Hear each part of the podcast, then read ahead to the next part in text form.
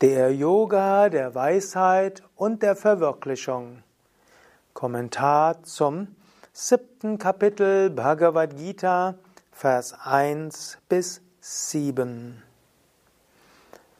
Krishna sprach, O Arjuna, höre, wie du mich ohne Zweifel vollständig erkennen wirst, indem du den Geist auf mich richtest, Yoga übst und bei mir Zuflucht suchst.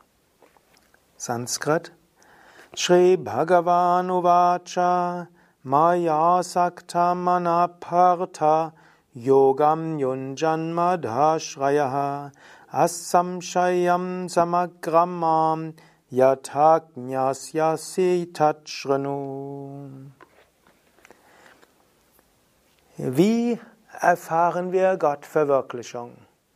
Im sechsten Kapitel der Bhagavad Gita hat Krishna dem Arjuna gesagt, halte deinen Geist ruhig und du erfährst die Gottverwirklichung. Im letzten Vers des sechsten Kapitels hat er noch ergänzt und hat gesagt, und besonders gut ist es, um die Gottverwirklichung zu erreichen, dich Gott hinzugeben, vertrauensvoll Gott zu dienen, alles Gott darzubringen. Und so beginnt im siebten Kapitel ein, das zweite Drittel der Bhagavad Gita, nämlich Bhakti Yoga. Natürlich, es geht nicht nur um Bhakti Yoga, aber Vers 7 bis 12 haben als Hauptthema Bhakti Yoga, Yoga der Hingabe. Wie kannst du Gott verwirklichen, indem du dich an Gott richtest, mit deinem Herzen Gott spürst, alles Gott darbringst.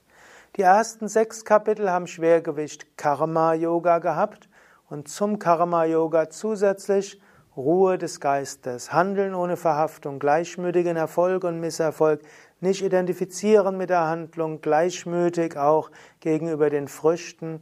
Um das zu erreichen, hat Krishna im sechsten Kapitel empfohlen, zu meditieren und immer wieder Selbstmeisterung zu üben. Dann hat er, sagt er jetzt, ja, Du kannst Gott erkennen, indem du den Geist auf Gott richtest und bei Gott Zuflucht suchst. Das Kapitel heißt ja der Yoga der Weisheit und der Verwirklichung oder auch auf gut Sanskrit der Yoga Jnana Vijnana Yoga. Jnana Yoga ist der Yoga der Erkenntnis. Vijnana, man könnte sagen, ist der Yoga der anderen Weisheit. Und es wird meistens übersetzt und aus dem Kontext ist klar, das ist so das Richtige. Weisheit und Verwirklichung. Es ist zum einen wichtig, Jnana zu haben, Erkenntnis zu haben. Und es ist auch wichtig, Vijnana zu haben. Und in diesem Kontext heißt Vijnana Verwirklichung spiritueller Erfahrungen, die zur Erkenntnis führen. Es gibt übrigens dort verschiedene Kommentare. Die einen sagen, Jnana ist spirituelles Wissen, Vijnana ist weltliches Wissen. Und so wird das Kapitel genommen. Es ist zum einen wichtig, auch weltliches Wissen sich anzueignen, um Menschen zu verstehen, um zu verstehen, was zu tun ist, wie funktioniert das dort. So kannst du dann Karma-Yoga machen. Aber noch wichtiger ist, spirituelles Wissen. Denn wie heißt einfach anders. Jnana ist Wissen, Vijnana anderes Wissen. Eine zweite Interpretation, und der folgt Swami Shivananda in seinem Kommentar und auch Shankaracharya in seinem Kommentar zur Bhagavad Gita. Vijnana bedeutet anderes Wissen, also Verwirklichung. Wissen durch letztlich höhere Bewusstseinsebenen.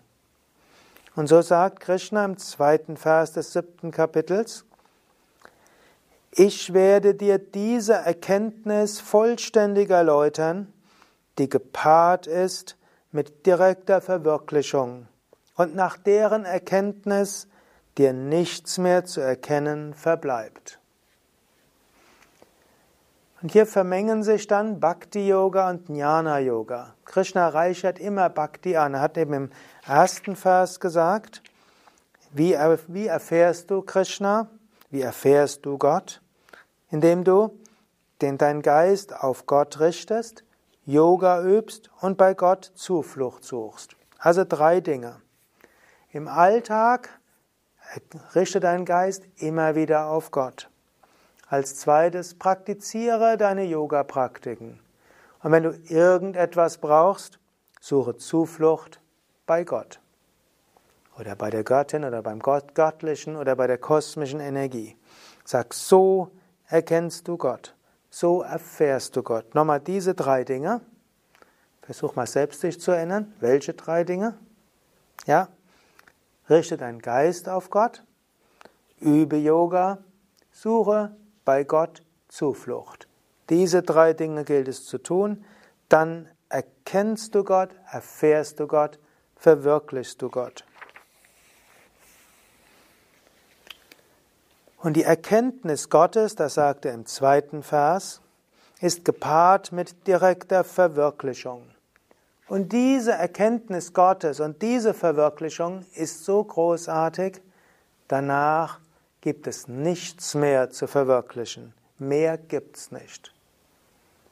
Und hier sagt uns Krishna nochmal, nur eines wird uns dauerhaft zufriedenstellen, die höchste Verwirklichung, die Erkenntnis Gottes. Hier spricht er eben von Erkenntnis gepaart mit Verwirklichung.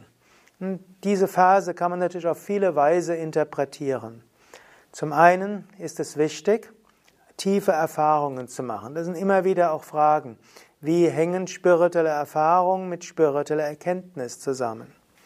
Das eine ist natürlich, bloßes Wissen allein ist trocken und wenn es nicht zum praktischen Handeln führt, bringt es nicht viel.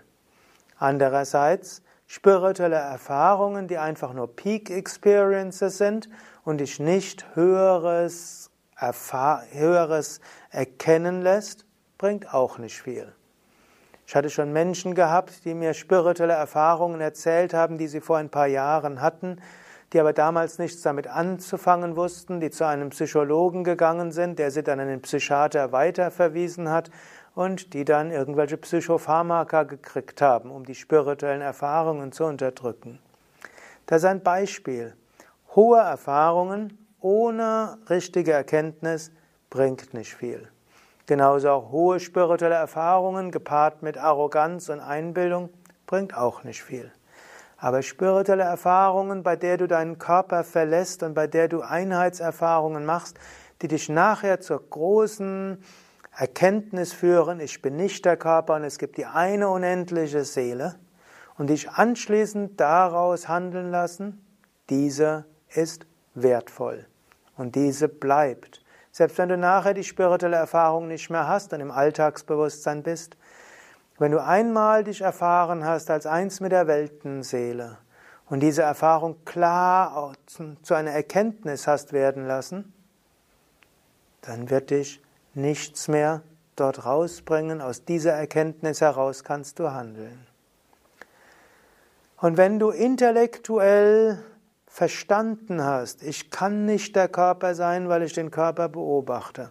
Wenn du intellektuell verstanden hast, es kann nur ein Unendliches geben, in die ganze Welt muss in Gott ruhen. Und wenn du aus dieser Erkenntnis heraus handelst, führt es auch zur Verwirklichung. Und so muss Erkenntnis mit Erfahrung zusammen sein und das ist die echte Verwirklichung. Und Krishna sagt, da will er Arjuna hinführen. Tiefe spirituelle Erfahrung, höchste Erkenntnis und damit Verwirklichung. Im nächsten Vers warnt Krishna aber den Arjuna. Einfach wird's nicht, was ich dir sagen werde. Und darüber spreche ich das nächste Mal. Mein Name Sukade von www.yoga-vidya.de. Und willst du zu diesen Versen auch den Kommentar von Swami Shivananda lesen, dann geh auf unsere Internetseite schriften.yoga-vidya.de und suche dort nach Kapitel 7, Vers 2. Du kannst auch einfach nur ins Suchfeld eingeben 7 gefolgt von 2 und 7 gefolgt von 1 und dann findest du den ganzen Vers der Bhagavad Gita, auch mit Sanskrit-Rezitation und auch den Kommentar von Swami Shivananda. Kannst du selbst überlegen wie tief du diese Verse noch interpretieren kannst. Alles Gute, bis zum nächsten Mal. Mein Name ist Sukadev, hinter der Kamera Nanda. Om Shanti.